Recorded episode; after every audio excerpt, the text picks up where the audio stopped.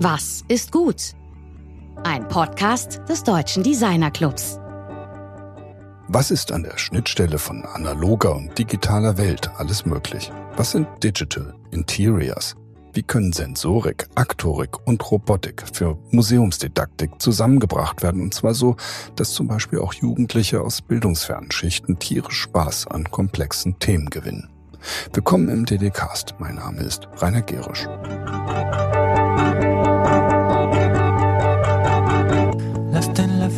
Kreisen, erklingt das Porzellan. Letzte Woche haben wir in einer unserer englischsprachigen Ausgaben mit dem bekannten New Yorker Architekten Henny Rasche gesprochen. Er ist Mitbegründer von Asymptote Architecture, ein internationales Architekturbüro mit Sitz in New York City, das für seine intelligenten, innovativen und visionären Projekte bekannt ist. Das Portfolio des Büros umfasst Gebäudeentwürfe, Masterpläne, Kunst- und Technologieinstallationen, virtuelle und Augmented Reality Umgebungen und auch Innenarchitektur und Produktdesign. Digitale Werkzeuge, moderne Designtheorien und die Nutzung aller neuen technologischen Möglichkeiten sind zentrale Elemente des Konzepts. Und darum geht es auch in unserer heutigen 152. Ausgabe. Ich setz den Kopfhörer auf und höre Musik, staccato, die Landschaft kreist vorbei. Unser heutiger Gast ist Sebastian Oschatz, einer, der erstaunlich viele Fähigkeiten und Wissen in sich vereint, das aber eigentlich nie an die große Glocke hängt. Es fängt schon damit an, dass er kein Designer ist, obwohl er enorm viel gestaltet. Er studierte nämlich Informatik an der TU Darmstadt. In den 90er Jahren wurde er mit elektronischer Musik seiner Gruppe Oval bekannt, auch mit Musikvideos. Unsere einleitende Musik und kleine Intermezzos während des Interviews wurden uns freundlicherweise von der Gruppe Oval für diese Sendung zur Verfügung gestellt. Weiter ging es dann mit interaktiven Klanginstallationen seiner Involving Systems 1997 gründete Sebastian dann die Bürogemeinschaft Meso, aus der dann bald die Firma Meso Digital Interiors hervorging. Als Photoshop noch neu und die Anwendungen noch recht kompliziert waren, entwickelte Sebastian eine eigene grafische Programmiersprache namens VVVV, also Firma V. Sie wurde zeitweilig zu einem der weltweit gefragtesten Werkzeuge für digital interaktive Inszenierung. Neben seinen unternehmerischen Tätigkeiten lehrt Sebastian Technikgeschichte und Mediensystemdesign an mehreren Universitäten. Seit 2018 ist er als Honorarprofessor für Interaktionsgestaltung an der HFG Offenbach aktiv. Mit ihm spricht jetzt mein Kollege Georg Christoph Bertsch.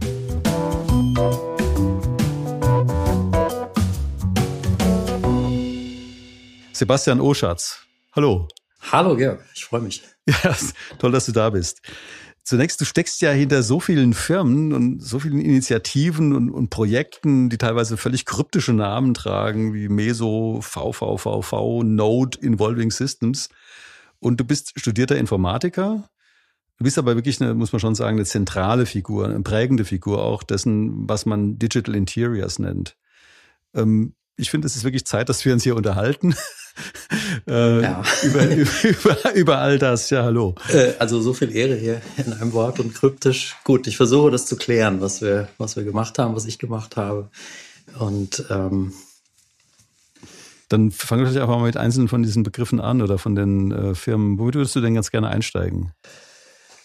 Also vielleicht der Begriff Digital Interiors, der ist ja so ein ganz, den hast du ja auch schon genannt so. Und ähm, der ist ja wahrscheinlich erstmal nicht so ganz klar, weil das Digitale ist ja eher so was Virtuelles, was man mehr auf Apps oder im Internet oder irgendwo so verortet. Und dann gibt es natürlich die Interiors, also die, die Möbel, die im Raum stehen. Und das ist eigentlich auch so eine ganz wichtige Geschichte, um zu verstehen, was wir bei Meso machen. Also Meso, griechisch dazwischen, muss ich dir nicht erklären.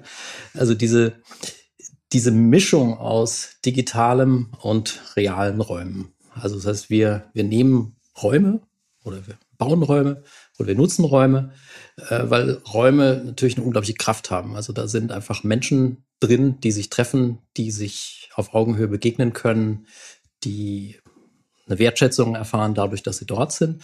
Und in diesen realen Raum bauen wir digitale Elemente rein, um Kommunikation besser gelingen zu lassen, mal so ganz abstrakt zu formulieren. Ähm, das heißt, was wir da machen, sind so Funktionsmöbel oft. Also Möbel zum Kommunizieren, Möbel zum Recherchieren, Möbel zum Spielen, Möbel zum Lernen, Entdecken, Mitmachen. Klingt vielleicht ein bisschen abstrakt, aber es sind eben oft Exponate, die in Museen stehen, die in Ausstellungen stehen, an denen Menschen was entdecken, was lernen können. Oder Objekte, die in Showrooms stehen, von Industrie, von Forschung, von Verbänden, die irgendwas erklären wollen, irgendwas darstellen wollen, eine bestimmte Situation herbeiführen wollen, um eine bestimmte Wirkung zu erzielen. Und das muss man sich tatsächlich physisch vorstellen. Das heißt, wir arbeiten da mit Kabeln und Steckern und Sensoren und haben eine Werkstatt und können 3D drucken, haben Bildschirme und Funknetze und Kameras und allen ganzen Kram. Das, was so dazugehört, also dieses physische Bauen ist ganz wichtig. Aber wir kombinieren es eben mit der Frage, wie kann ich jetzt so komplexe Themen damit erklären. Ja, meine, diese Digital Interiors ähm, ist ja, wenn man an digitale Kommunikation in Museen oder eben in Bildungsstätten, da gibt es ja eben auch einiges, was ihr da gemacht habt, denkt, ist es meistens so, dass man sagt, naja gut, da gibt es irgendwie einen Monitor und auf dem Monitor läuft irgendwas ab und da kann ich vielleicht noch ein bisschen Touchscreen machen. Und ihr, das, was ihr macht, unterscheidet sich ja ganz deutlich davon.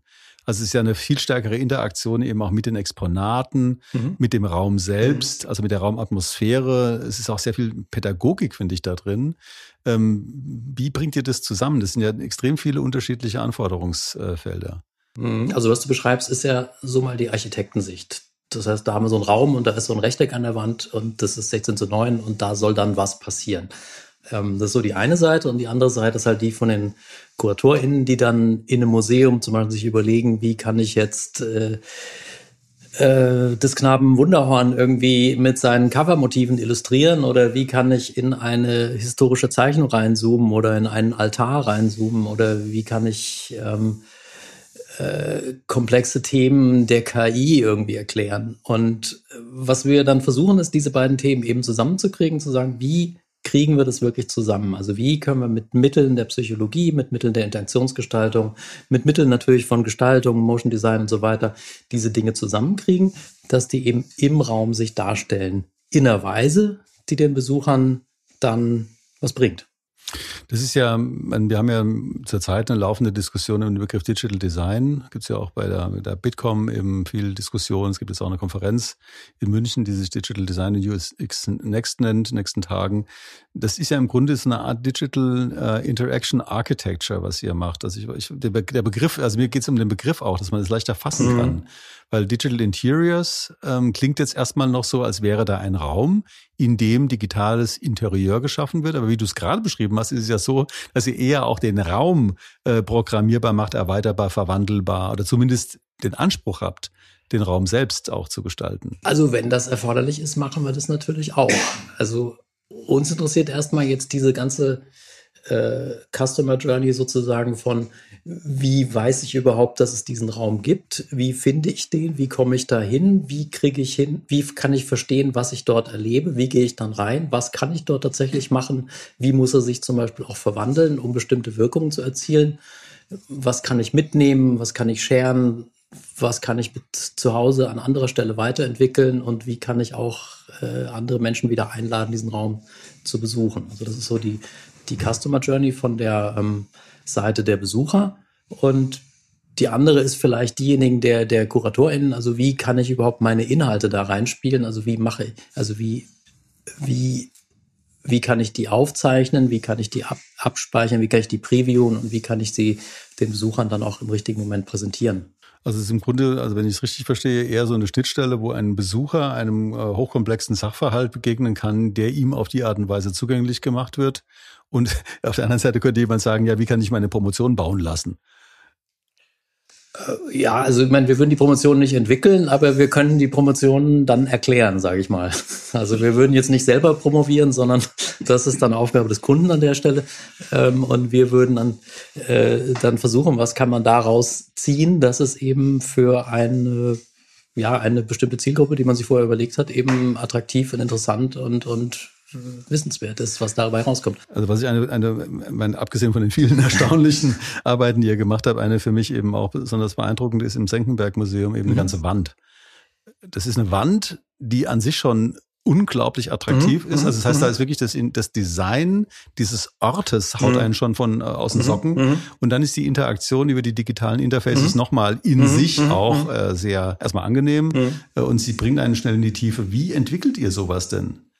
Also bei dem Projekt ist es insofern eigentlich ähm, sehr einfach gewesen, weil die Idee dieser Wand, die gab es schon vorher. Was wir eigentlich den Kunden nur äh, über den Kunden überzeugt haben davon, ist, dass es tatsächlich auch nicht notwendig ist, auf dieser Wand besonders viel Informationen äh, direkt zu zeigen, sondern es eigentlich viel interessanter ist, die Information in einem Abstand davon zu zeigen, so dass sich eine soziale Interaktion ergibt zwischen den Menschen, die einfach nur die, die Objekte, also die Tiere und Pflanzenmuster äh, anschauen und denjenigen, die dann da nochmal ein paar Schritte zurücktreten wollen, recherchieren wollen, auf Ideen kommen wollen, sich inspirieren lassen wollen, ähm, um dann wieder an die Wand ranzugehen. Also wir haben ja auch so eine interessante Brechung da entwickelt, dass man sozusagen an der Medienstation sieht man die Objekte ja viel größer und viel näher, als wenn man echt vor der Scheibe klebt. Also vor der Scheibe, da kann man so ganz nach oben gucken, so fünf Meter und sieht dann das Tier von unten. Aber wenn man zu uns an die Medienstation geht, drei Meter weg vom Tier, da kann man dann eben wirklich äh, wunderbare Fotografien von den, von den Objekten direkt sehen. Und diese, ja, diesen, weiß ich, man könnte Zielkonflikt sagen, aber man könnte auch jetzt Chance sagen, also das, dass daraus eine Spannung im Raum sich ergibt, die sich eben darin äußert, dass eben Kinder mit ihren Eltern da auch hin und her laufen können und immer mal wieder was gucken können. Das war dann eigentlich sehr bewusst äh, gesetzt von uns. Das heißt also, wenn ich das versuche so zu beschreiben, ist im Grunde eine eher vierdimensionale äh, Umgangsweise mit, äh, mit der Vermittlung von Inhalten. Also es ist jetzt zeitliche Dimension ist ja auch drin in dieser Bewegung, die du beschrieben Mhm, hast. Natürlich auch eine zeitliche Dimension in dem Verlauf einer Mhm. wie auch immer gearteten, es kann ja auch ein Loop äh, Mhm, eingebaut mhm, sein. Mhm. Da, da kommen ja eben auch dann zeitgebundene Medien mit rein, also Filme Mhm, und mhm, so weiter. mhm. Wie zieht ihr, wie bringt ihr das denn jetzt rein strukturell zusammen? Also ihr habt ja dann x verschiedene Schnittstellen. Ihr habt die Wissenschaftler, ihr habt die Medienproduktion, Mhm. ihr habt äh, Grafikproduktion, ihr habt eben auch diese ganzen Baufragestellungen, Architekten, Innenarchitekten Mhm. und so weiter, Interior Designer und eben auch das eigentliche Design. Also sozusagen Mhm. der Kern, das würde ich gerne auch besser verstehen, der Kern dessen, was ihr macht, also wo ihr sozusagen sagt, das macht einfach nur Mhm. Meso. Das würde ich ganz gerne mal verstehen. Das ist, das, dieses Mhm. Schnittstellenmanagement, das ist an sich schon beeindruckend genug. Aber was ist denn das, was Meso letztlich im Kern seiner Leistung macht? Ähm, naja, das ist dieses Zusammenbringen dieser verschiedenen Schnittstellen, überhaupt das Problem so zu formulieren, dass man diese Schnittstellen überhaupt bespielen möchte und dass dabei, ähm, dass wir da Visionen entwickeln, wie man damit denn umgeht. Also was ist denn eigentlich der Vorteil, wenn man das so macht? Oder welche Medien muss man überhaupt benutzen? Und du hast eben zeitbasierte Medien angesprochen. Also bei zeitbasierten Medien, da gucken wir immer ganz genau hin. Also weil, weil so Zeitbasiertheit heißt halt auch immer, da müssen Menschen zu einem bestimmten Zeitpunkt super aufmerksam sein, müssen zu einem bestimmten Zeitpunkt bestimmte Sachen mitkriegen. Wenn sie das nicht mitbekommen, sind, sind sie wieder draußen für die nächsten drei Minuten. Also zeitbasierte Medien, zum Beispiel in Ausstellungen, ist was, wo wir immer ganz genau drauf gucken und überlegen, wie kriege ich die eigentlich interaktiv? Also wie kriege ich da auch so eine Situation raus, wo keiner irgendwie merkt, oh, jetzt habe ich den Anfang nicht mitbekommen, was ist denn das eigentlich hier, was da läuft? Oder oh, jetzt muss ich wieder drei Sekunden warten, bis der Film losgeht, ich habe keinen Bock mehr. Also so diese ganzen, äh, diese ganzen Phänomene, die versuchen wir dann immer zu vermeiden, weil wir eben so sehr systemisch auf das ganze Ding drauf gucken und wirklich so dadurch, dass wir die Schnittstellen kennen, äh, da Ideen entwickeln in der Richtung. Das muss man dazu sagen, dass du bist ja äh, von deiner Ausbildung her kein Designer, sondern du hast äh, Informationswissenschaften, also das ist IT, ist ein IT. Ähm, Also man, gemacht, man ja. hat es Informatik, Informatik, äh, oder nennt es ja. Informatik an der Stelle. Äh, das war an der TU Darmstadt in den 90ern. Ähm, richtig, das heißt also eigentlich könnte man sagen, bin ich da fachfremd. Das ist jetzt äh, lustig, dass ich früher da immer nur als Gast an der HFG Offenbach war, so als mal als Bruder von äh, Studierenden da äh, reingeschneit bin oder als Freund von Leuten, aber jetzt da als Professor arbeite, sozusagen im, als Honorarprofessor für Interaktionsgestaltung. Ähm, also irgendwie bin ich da zum Designer geworden. Wir sind ja hier auch im DD-Cast. Oder? Das stimmt. das, ist, ja, das ist das, das Besondere bei uns ist, dass wir werden Schnittstellen zu allen Seiten bilden, zur Ökonomie, zur Wissenschaft und Genau. eben natürlich auch zu, äh, zur Informatik. Genau, und das ist, das ist letztlich das, was ich im Studium auch gemacht habe. Also das, äh, es war halt auch die Zeit, wo man gesagt hat, ich studiere, solange ich will.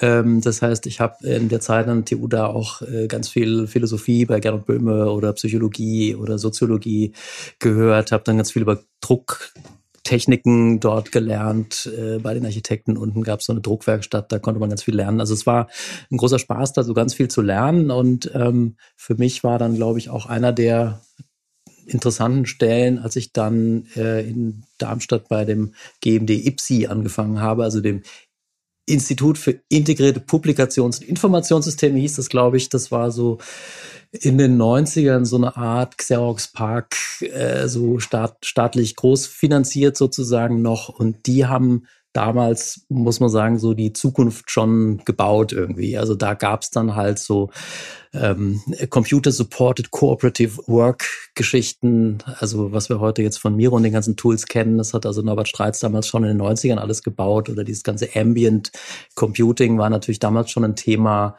Wir haben so mitbekommen, da gab es jetzt die ersten Webbrowser und so und Silicon Graphics Maschinen mit Echtzeit 3D. Also das war eine ganz großartige Zeitmaschine eigentlich da, weil wir damals da in den 90ern eigentlich schon ganz viel spielen konnten. Und meine Rolle damals war, glaube ich, auch, also habe mich dann auch fast schon mehr als Musiker vielleicht zu der Zeit gesehen, da einfach ein bisschen rumzuhängen und einfach Sachen auszuprobieren und zu machen. Die Doktorarbeit, die mir da angeboten wurde, die wollte ich dann gar nicht machen. Da war ich gedacht, ich will da eher noch weitere ähm, Experimente einfach machen mit diesen ganzen Medien, sage ich mal. Und insofern ist das jetzt nicht so der klassische IT-Ausbildung. Ähm, heute gibt's ja ganz großartige Studiengänge, wo man schon äh, Themen von ganz vielen Seiten äh, betreut. Das musste man sich damals so ein bisschen selbst zusammensuchen. Aber ich glaube, das erklärt vielleicht, warum ich dann nicht so bei der reinen Informatik geblieben bin.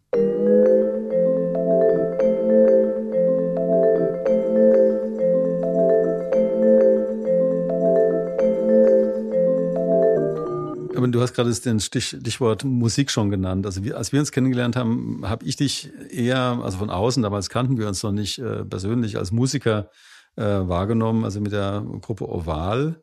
Ähm, das war durchaus Musik, die man gehört hat. Also das war jetzt nicht irgendwie so eine absolute Nische. Ähm, wie kam das dazu? Und ihr seid ja mit dem Involving Systems, was damit in diese Zeit reinfällt und irgendwie auch sich da überschneidet. Mhm. Seid ihr ja auf der äh, International Design Conference in Aspen, Colorado aufgetreten, die ich zum Teil kuratiert habe. Also da haben wir uns, mhm. da seid ihr einfach plötzlich da gewesen. Mhm. mhm. Äh, ich hatte euch jetzt nicht eingeladen, äh, Gegensatz zu anderen und die waren da plötzlich waren dieses Evolving Systems haben da irgendwo an irgendeiner Ecke rumgeschraubt und was gemacht. Das war ja, ich glaube, ich glaube, wir haben behauptet, dass wir Teil dieser Modenschau von Sabotage sind und irgendwie. David Wufang hatte ich eingeladen, ja und und ja, gut, Michael Doth auch. Ja. ja, genau. Und dann ging es von daraus immer weiter und wir waren dann irgendwie mit unserer interaktiven Klanginstallation, also der Karl Klim und der Martin Bott und ich, wir haben dann irgendwie immer weiter dem Michael Doth gegenüber behauptet, ja, wir machen da so, ein, so eine Art Performance oder sowas. Die waren und, plötzlich da. Und dann haben wir halt, hat dann die Spedition dankenswerterweise so diese drei großen Kästen abgeholt bei uns in Frankfurt damals. Äh, also wir haben, was wir gemacht haben, wir haben eigentlich, oder vielleicht nochmal einen Schritt zurück. Also das war ja irgendwie eine verrückte Zeit an der Stelle, weil man zum einen so gemerkt hat, wie diese ganze Computertechnologie so Stück für Stück in Phasen so diese ganze klassische Medienbranche auffrisst. Also wie man sagt, okay, da wird jetzt Text digitalisiert, dann wird jetzt Bild digitalisiert, dann gibt's jetzt Photoshop, dann kann ich jetzt 3D machen, dann kann ich jetzt Video machen und sowas. Also das, das haben wir da alles so live mitbekommen.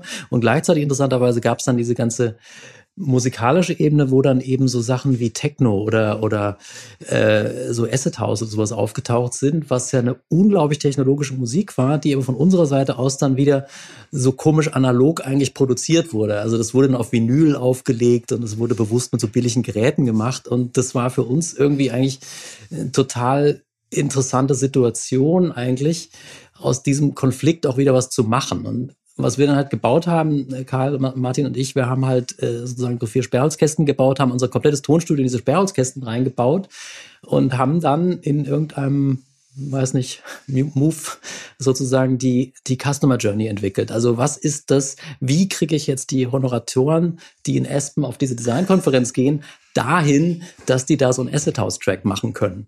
Also wie muss das gehen? Also da muss es dann halt so Knöpfe geben, da muss man Lauf draufdrücken können, dann kann man so Drum Loops äh, aktivieren, dann kann man so Synthesizer Basslines irgendwie einstellen, dann haben wir noch so einen 12 er eingebaut, um dann Platten aufzulegen und abzuspielen. Also da haben wir eine Menge Technik so kombiniert, die wir eigentlich sowieso im Studio hatten. Das war also jetzt auch gar keine Raketenwissenschaft, sondern es war eigentlich genau das, was wir hatten. Aber wir haben es eben gesagt, hey, lass uns das doch einfach mal da hinstellen und lass uns auch diesen ganzen Autorendiskurs, so äh, der Künstler und der DJ als Künstler und was weiß ich, diese ganze Geschichte mal so auf den Punkt bringen, zu gucken, was passiert denn eigentlich dann. Ja, aber das, das ist ja das Verrückte ist, dass eben alle meine Assoziationen zu euch äh, eben, äh, das ist immer multimedial, es ist immer äh, vielschichtig in, in, der, in der Bedeutung. Es hat sehr viele semantische Ebenen, aber es hat immer extrem viel mit Kabeln zu tun. Ja, das ist dann so die, da bist du jetzt der, der Luhmann-Experte, so die Differenz, die so einen Unterschied macht oder so. Also irgendwie muss ja von dem einen System ins andere reingehen und das äh, hat sich natürlich äh, auch mit der Entwicklung von VVVV natürlich nochmal äh, konzentriert, wo wir dann irgendwann gelernt haben, hey, man kann diese Kabel digital machen. Ich kann ganze äh, virtuelle Programmiersprachen damit bauen, einfach nur Sachen mit Kabeln oder mit Linien zu verbinden. Hm. Ja, aber das ist, also das, das ist ja die, aber das, man, mir, mir geht es ja auch darum, ein bisschen so rauszuarbeiten, hatte ich ja vorhin schon gesagt, was ist der Kern mhm. sozusagen dieser mhm. Arbeit. Mhm. Äh, das, das kommt jetzt von verschiedenen Seiten. Das kommt, mhm. also was ich jetzt sehr, mhm. sehr äh, beeindruckend finde, auch den Hintergrund, das kannte ich jetzt überhaupt nicht, was dann der TU Darmstadt damals passiert ist, dieser Shortcut zur HFG, ähm, dann eben auch äh, dieses, dieses äh, fast anarchische, äh, spontane oder irgendwie so ein bisschen äh, kann man ja fast sagen, so äh, Parasitäre äh, sich dranhängen an, an Dinge und dann da was ganz anderes draus entwickeln. Mhm. So. Mhm. Das in diesem Zeit, in diesem mhm. Zeitraum da in mittleren 90er mhm. Jahren. Mhm. Und daraus ist ja jetzt etwas entstanden, nämlich diese, für mein, auch über das Note Festival auch, äh, oder VVVV, wo ich jetzt ganz gern drauf kommen würde, mhm. was ja eine Riesenwirkung hatte und dann eben auch große Communities einbezogen hat. Also damals war das eben sehr klein, es war anarchisch, es war parasitär ist vielleicht faul äh, besprochen, aber irgendwo auch schon. Ähm, da ist ja was daraus entstanden, was mhm. dann selbst eine sehr große Attraktion und Anziehungskraft hatte. Was ist denn dieses Note Festival? Man, dass man überhaupt irgendwie ein Festival veranstaltet, mhm. sozusagen als äh, Player in dem, in, dem, in dem Feld. Und was ist VVVV? Ähm, ja, ich glaube, wir haben uns, oder ich habe mich da an vielen Stellen treiben lassen, kann ich sagen, vielleicht. Ich habe einfach ähm, ähm, muss man gucken, ob das jetzt mit Oval was zu tun hat oder nicht. Den, den, den Bogen kann ich ja gleich nochmal spannen. Ähm, ich habe, glaube ich, an der Stelle einfach geschaut, was passiert denn, wenn man den Sachen einfach einen Raum gibt und seinen Weg gehen lässt. Ähm, bei VVVV war es so, wir haben halt auch, oder ich habe damals eben durch die Erfahrungen an der GMD oder ähm, durch unsere frühen Arbeiten bei Meso eben gelernt, was für ein unglaubliches Potenzial in äh, digitalen Computern steckt oder gerade diese Welt der, der Grafikkarten, die damals eben gerade auf den Markt kommen, dass man unglaublich interessante visuelle Welten schaffen kann, wenn man die Hardware in einer smarten Weise programmiert. Und was wir mit VVVV eben gemacht haben, ist diesen Kern dieser, Com diese, dieser Computer, dieser Grafikkarten, die sehr neu waren, eben zugänglich zu machen. Und dadurch haben wir es ermöglicht, dass Menschen zu der Zeit einfach Dinge tun konnten, die sie sonst nicht bekommen hätten. Also wir haben dann in der Anfangsphase einfach unglaublich viele Zuschriften bekommen von Menschen, die einfach gesagt haben, hey, ich bin Lichttechniker und äh, ich kann plötzlich programmieren. Wie verrückt ist das denn? Ähm, oder ich, ich bin eigentlich hier nur Wissenschaftler und ich mache mein Ding und ich kann das jetzt plötzlich hier visualisieren. Das war zu der Zeit natürlich noch eine sehr äh, ja, neue Sache. Das gab es so in der Form nicht, dass man sozusagen visuell programmiert, dass Programmieren irgendwie einfach sein kann. Ähm, und dadurch kamen sehr viele Menschen da sehr dankbar auf uns zu. Und dadurch hat sich diese Community entwickelt. Ähm, das hat eben auch dazu geführt, dass also große Teile der Developer, also Sebastian Gregor und Jörg Dissel, das damals auch eigentlich total freiwillig gemacht haben und ich auch. Also wir haben total freiwillig uns die Nächte um die Ohren geschlagen, um dieses VVVV weiterzuentwickeln am Anfang. Ähm, um, weil wir einfach gespürt haben, da passiert was, da, da entsteht was, Menschen kommen da auf uns zu, finden es toll, wir werden selbstwirksam, die, Besucher, die, die Nutzer werden selbstwirksam und können mit dieser Software was anfangen. Und aus dem Thema hat sich dann auch das Node entwickelt. Ähm, und das sind, würde ich sagen, Projekte, wo ich so in dieser Anstoß Geschichte total involviert war, aber die jetzt ja auch völlig autark wunderbar auch weiterlaufen.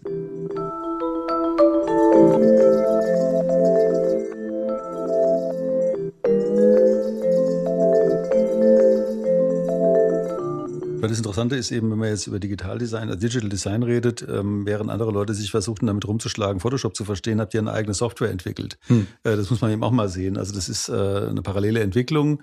Äh, die Grafikkarten ähm, sind eben ins Spiel gekommen. Ihr habt angefangen, eben auch Software zu entwickeln, um die Grafikkarten äh, leichter zugänglich und nutzbar zu machen. Mhm. Und äh, das ist ja eine, eine historische Situation. Wenn man jetzt mal über die aktuelle mhm. Situation mhm. redet, über also KI-Fragestellungen, mhm. die momentan im mhm. Design sozusagen mhm. das äh, Talk of the Town sind, äh, also mit Midjourney vor allem jetzt mal so im Zentrum äh, einer selbst mittlerweile politischen Diskussion. Reden wir doch mal über diese KI und Large Language Models und über diese Bias äh, sozusagen dieser Models. Ja, genau. Also das, das ist äh, total spannendes Thema. Also das ist, äh, glaube ich, genauso die Perspektive, die jetzt interessant ist, weil KI ist richtig, oder diese Large Language Models, die es seit ein paar Jahren gibt, die sind richtig was Neues. Da ist was möglich, was vor, sagen wir, drei Jahren einfach noch nicht wirklich klar war, dass das tatsächlich in dem Umfang geht. Ähm, also, dass man sozusagen dieses ganze Thema, was man so bisher mit Fantasie bezeichnet hat, dass man es automatisieren kann. Also Automation der Muskelkraft, Automation der Logik, Erfindung der Computer und jetzt Automation der Fantasie. Also ich würde das wirklich so in diesen industriellen Revolutionen formulieren, so aus all dem, was ich aus der Informatik weiß. Das ist tatsächlich eine echt neue Geschichte, die da plötzlich funktioniert. Dass man mit diesen Large Language Models und diesen Tools wie ChatGPT, dass man damit tatsächlich dieses ganze Agieren mit Symbolen in Sprache, dass man das tatsächlich knacken kann und in technischen Maschinen verwalten kann jetzt. Das ist, muss man echt nochmal gucken, was das bedeutet, aber das ist, glaube ich, nach meinem Verständnis wirklich eine ganz große Transformation, die da auf uns zukommt. Und da sind jetzt eine ganze Menge Diskurse, die natürlich ganz fundamental bedacht werden. Und einen hast du gerade schon angesprochen, nämlich die Thematik, Thematik des Bias. Und das wird meines Erachtens in der Presse immer sehr groß diskutiert im Moment, aber eigentlich ist das ja völlig klar, weil alles, was wir im Moment machen, ist im Prinzip eine extrem avancierte Form von Statistik. Das heißt, wenn ein Large Language Model einen Bias hat, ist das natürlich jetzt nicht äh, irgendwie Problem, sondern es ist eigentlich genau das Ziel von dem Model. Es muss natürlich einen Bias haben, solange die Originaldateien auch die Bias haben. Und letztlich, wenn man jetzt sagt, ich will Bias erforschen oder ich will verstehen, wie funktioniert Bias, ist das total großartig. Es ist nur in dem Moment äh, natürlich sehr gefährlich, wenn man jetzt einfach sagt, okay, das Ding hat jetzt irgendwas äh, rausgefunden und das ist jetzt die Wahrheit. Nein, es ist einfach ein statistisches Werkzeug. Und insofern ist, finde ich, die Bias-Diskussion, ähm, die lenkt so ein bisschen ab vielleicht von der Frage, was, dass die eigentlich, also, oder wir sagen, es muss eigentlich es muss ein Bias haben, weil es ist Statistik. Und natürlich kann ich jetzt anfangen, es zu kuratieren und bestimmte Sachen rausnehmen oder bestimmte Sachen reinnehmen, aber dann ist es halt ein kuratiertes Ding. Und das heißt, dann habe ich im Prinzip nur eine Aussage von einer bestimmten äh, Personengruppe damit repliziert. Ich finde, das finde ich eine sehr interessante Betrachtungsweise. Also, weil du erstens sagst, es ist für dich ähm, ganz selbstverständlich eine industrielle Revolution, im, im, äh, also in der Größenordnung der mechanischen Revolution zum Beispiel. Ähm, und es ist auf der anderen Seite eben auch einfach äh, systemimmanent, dass dieser Bias da sein muss, weil er momentan eben noch auf den statistischen Daten basiert, die eben auch von äh, logischerweise gebiasten äh, Eingabeaufgaben äh, sozusagen beeinflusst ist. Ja, es geht ja auch nicht anders. Also natürlich könnte jetzt jemand vorher irgendwelche Inhalte reintun und raustun. Und das ist natürlich auch ein ganz riesiges, riesige Gefahr, die ja dann auch wahrscheinlich durch Regulierung demnächst noch berücksichtigt werden muss, dass man eben genauer versteht, was ist denn da eigentlich drin und was ist da auch nicht drin und warum sind auch Dinge nicht drin oder warum sind denn auch völlig unprüfbar vielleicht andere Sachen doch drin. Also das ist natürlich schon eine ganz großartige oder eine ganz, Entschuldigung, keine, keine großartige, aber eine sehr, sehr wichtige, relevante Frage. Aber ähm, es muss ein Bias haben, sonst, sonst funktioniert es nicht. Also das, das ist ganz klar weil es hat ja nicht eine eigene Identität, die jetzt irgendwas will. Also das ist ja auch Klar. meines Erachtens eine ganz gefährliche Diskussion, wenn man jetzt glaubt, diese KI wäre jetzt intelligent in dem Sinne, wie wir intelligent sind, weil ähm, Intelligenz hat ja mehrere Aspekte. Das eine ist eben, ein ganz zentraler Aspekt ist, dass Menschen natürlich etwas wollen. Sie kommen irgendwo her. Sie haben Eltern, sie haben Kinder, sie haben Partner, sie haben Verwandte, Freunde. Ähm, sie leiden an bestimmten Themen. Und aus diesen ganzen menschlichen Aspekten kommt natürlich dieses Ich will tatsächlich etwas. Und ich glaube, das wird eine ganz wichtige gestalterische Fragestellung sein, in der Zukunft sicherzustellen, dass man nicht auf die Idee kommt, diese KI würde aus sich raus irgendwas wollen, sondern dass man immer wieder aktiv darauf hinweist, diese KI, hey, die macht aus Daten, macht sie andere Daten und kann halt jetzt, und das ist neu tatsächlich, mit Symbolen irgendwie agieren. So wie es ganz viele Wissenschaftler auch schon immer gemacht haben. Aber Wissenschaftler haben halt den Unterschied, die wollen dann meistens noch irgendwas. Die wollen ihre Diss fertig kriegen oder sie wollen irgendeinem bestimmten Professor was zeigen oder sie wollen irgendwie, haben irgendwie keine Lust mehr, irgendwas rauszukriegen. Äh, aber die KI die macht ja einfach ihr Ding. Also die, die rechnet halt einfach aus und 7 mal 7 ist halt 49 und da gibt's auch nichts dran rumzuwollen, sondern es ist halt immer 49. Das ist ja auch von Thomas, Thomas Immich, äh, der in seinem äh, Centigrade-Blog auch darüber geschrieben, dass eine KI äh, hat einfach, ist, bei KI ist das Problem, dass sie nicht irgendwann mal ähm, äh, also ein Mensch im Verhältnis zur KI ist er irgendwie relativ mhm. gut aufgestellt im kreativen Bereich. Also ein Mensch hat einfach irgendwann die Schnauze voll von Varianten. Eine KI produziert einfach beliebig viele Varianten und kann dir dann als Designer mhm. helfen, mhm. die beste Variante mhm. auszuwählen, was dir bei mhm. der kreativen Arbeit enorm hilft. Also gerade dieser mhm. Aspekt, den nimmt uns die KI sozusagen im kreativen Bereich die Arbeit weg, sagt ja nein, in keiner Weise. Sie hilft uns aber und wir müssen uns darauf einstellen, das hat Christoph Grünberger neulich auch im Gespräch mit mir gesagt, sie hilft uns natürlich enorm bei der Vorauswahl. Ja, aber da muss man natürlich auch aufpassen, was im Moment, wir sind ja noch in so einer ähm, Frühphase und ich meine, ich rede die ganze Zeit über Vergangenheit, aber mhm. so damals 2000, um das auch nochmal hier, weiß nicht, ob ich, warum ich das zum ersten Mal gesagt habe, aber so damals in den 2000er Jahren, da war ja auch Google einfach so ein Ding, da hat man was eingegeben und dann gab es einfach Suchergebnisse. Und da hat man ja noch drüber diskutiert, dass da jetzt so ein Werbeding oben drüber erscheint über den Suchergebnissen. Und auch bei Amazon, da konnte man einfach was eingeben und da war einfach eine Liste von Produkten, die genau die waren, die man gesucht hat. Und ähm, was wir jetzt haben, ist ja diese, diese Enshittification, dass diese doppelseitigen Plattformen wie jetzt Google oder Amazon oder so, dass die natürlich sowohl die Anbieter als auch die Nutzer inzwischen so weit auspressen, dass wenn ich bei Google irgendwas eingebe, ich ganz, ganz viele Sachen kriege, die für andere Leute interessant sind und dann irgendwo vielleicht auf der dritten Seite auch mein Suchergebnis. Äh, Amazon auch so, wenn ich da ein Ladekabel für irgendein Telefon suche, dann muss ich auch erstmal 17 Seiten von Bullshit durchklicken, bis ich dann tatsächlich das finde. Ähm, und das wird natürlich mit KI auch kommen.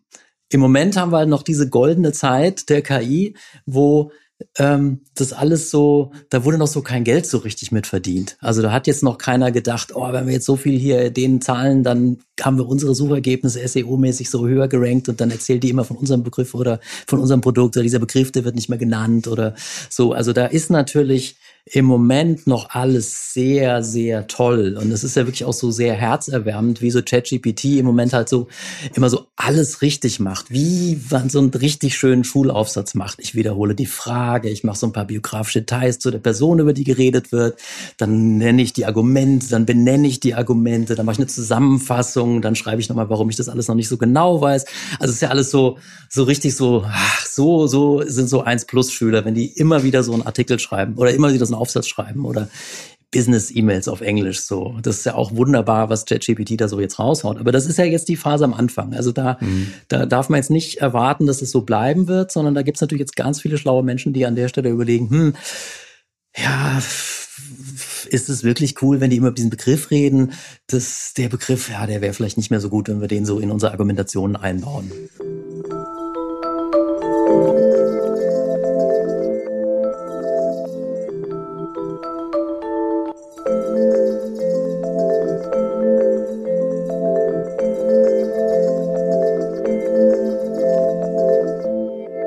Wenn man jetzt so mal auf die, also das finde ich jetzt eine sehr, also sehr spannende äh, Dimension auch, also dieser, das Gespräch über die Frühphase der KI mit einer gewissen Prognose, was da auf uns zukommt, eben auch die Kommerzialisierung und damit mhm. irgendwie die Vertrashing auch.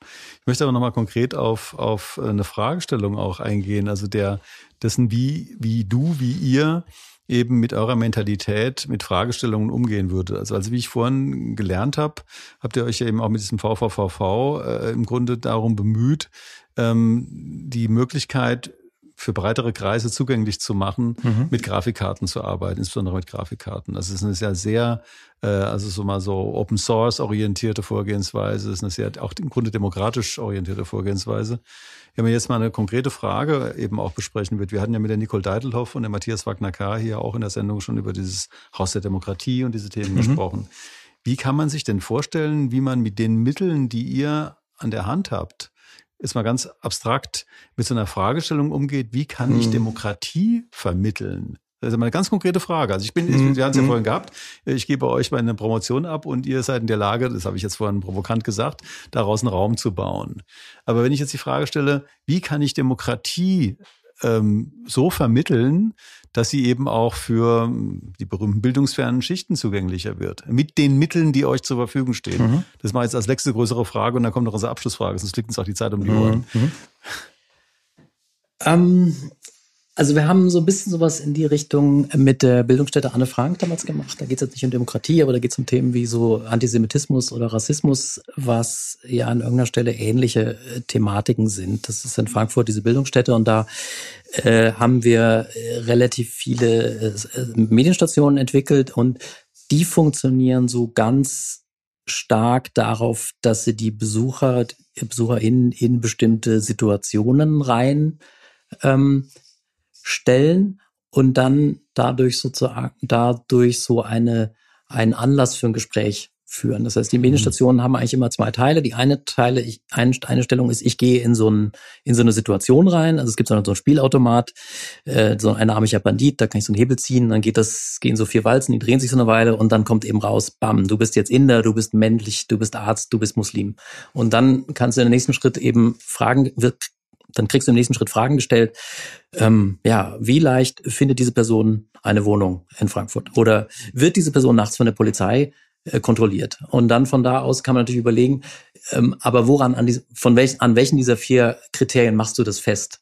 Also woran machst du fest, dass diese Person von der Polizei kontrolliert wird? Liegt es daran, dass die Person indisch ist? Liegt es daran, dass die Person Mann ist? So liegt es, dass sie Muslim ist oder er Muslim ist? Woran, woran macht es fest? Und dadurch kommt man natürlich in so eine Situation rein und diese Situation kann man dann wieder auffangen durch äh, Gespräche oder Gruppensituationen, in der man eben darüber spricht. Und ähm, oder eine andere Station ist, wo es eben darum geht, ist irgendwas Hate Speech ja oder nein? Also Mhm. kann, muss sich entscheiden, wer sich am schnellsten entscheidet, kann gewinnen, kann aber auch Okay. verlieren. Also so, so kleine Gamification-Elemente, die die BesucherInnen in so bestimmte Situationen reinbringen. Und Situationen ist, glaube ich, da das Stichwort, weil ich glaube, es geht ja darum, bei einem Haus der Demokratie, das wäre ja sehr wichtig, dass man jetzt nicht irgendwie so erklärt, ja, Legislative, Exekutive, Judikative oder das ist das Lahund-Verfahren oder das ist Konrad Adenauer oder so. Das, das darf es ja auf gar keinen Fall sein, sondern es muss ja eigentlich, ähm, es muss ja eigentlich darum gehen, wie funktioniert unser Diskurs besser. Also es ist ja atemberaubend, wie der unser politischer Diskurs auch gerade abstürzt, wenn wir jetzt mal uns an die härteren Themen der Klimawende äh, rantasten in unserer Demokratie. Dann sieht man ja, wie katastrophal äh, auch die die Argumentationskulturen von von Presse und auch äh, Politikern da inzwischen geworden sind. Ähm, das heißt, ich glaube, wenn es um so ein Haus der Demokratie geht, da muss man wirklich überlegen, ja, wie, wie kann man die Grundbegriffe überhaupt erklären? Was ist denn eigentlich Freiheit und warum ist es was anderes wie Egoismus oder so? Oder was, was ist, was ist eigentlich Wissenschaft? Oder äh, das muss man meines Erachtens da heute auch erklären und muss äh, das klarer machen, wie es funktioniert, damit man eben nicht nachher rausgeht und sagt, naja, Autoritismus ist ja doch irgendwie schneller und einfacher, lass uns das, das, das doch besser machen. Und dadurch braucht man, glaube ich, wirklich Orte, wo Menschen in Situationen kommen und wo sie sich auch gegenseitig gemeinsam am Thema dranhalten. Das ist ganz wichtig. Also was es, glaube ich, ganz bestimmt nicht braucht, sind irgendwelche VR-Brillen, sei es jetzt von Apple oder von Meta ähm, da drin, weil das sind alles Zeug, das kann ich alles zu Hause machen. Also wenn ich sowieso in so einem Beziehungsvermeidungsmodus bin, dann kann ich mir das Ding zu Hause aufsetzen, kann die komplette Demokratie auch zu Hause lernen. Aber viel relevanter und viel effektiver ist es natürlich, wirklich zu sagen, bam, die Stadt Frankfurt am Main hat genau neben der Paulskirche genau so ein Ding und da musst du einfach hingehen. Es hat eine Relevanz, die wird sozusagen ausgestrahlt durch ein Gebäude. Da gehe ich rein.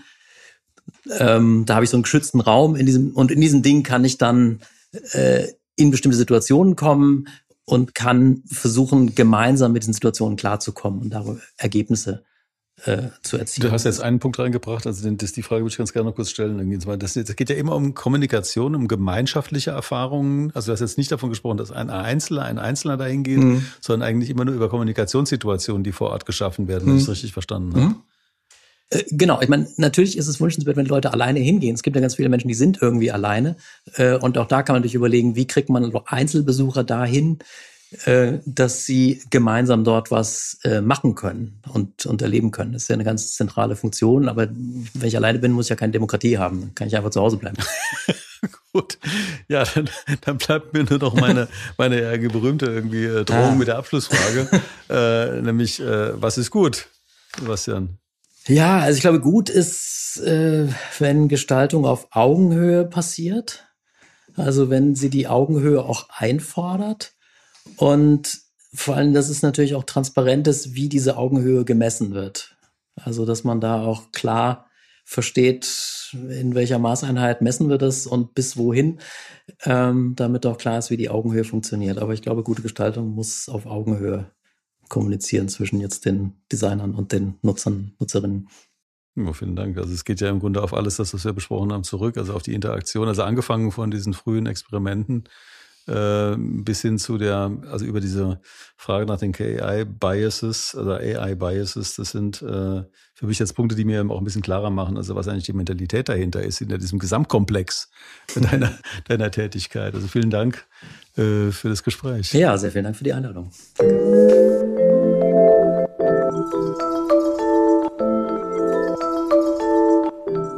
Das war Sebastian Oschatz im Gespräch mit Georg. Vom Informatiker erst zum Musiker und dann zum Designer werden.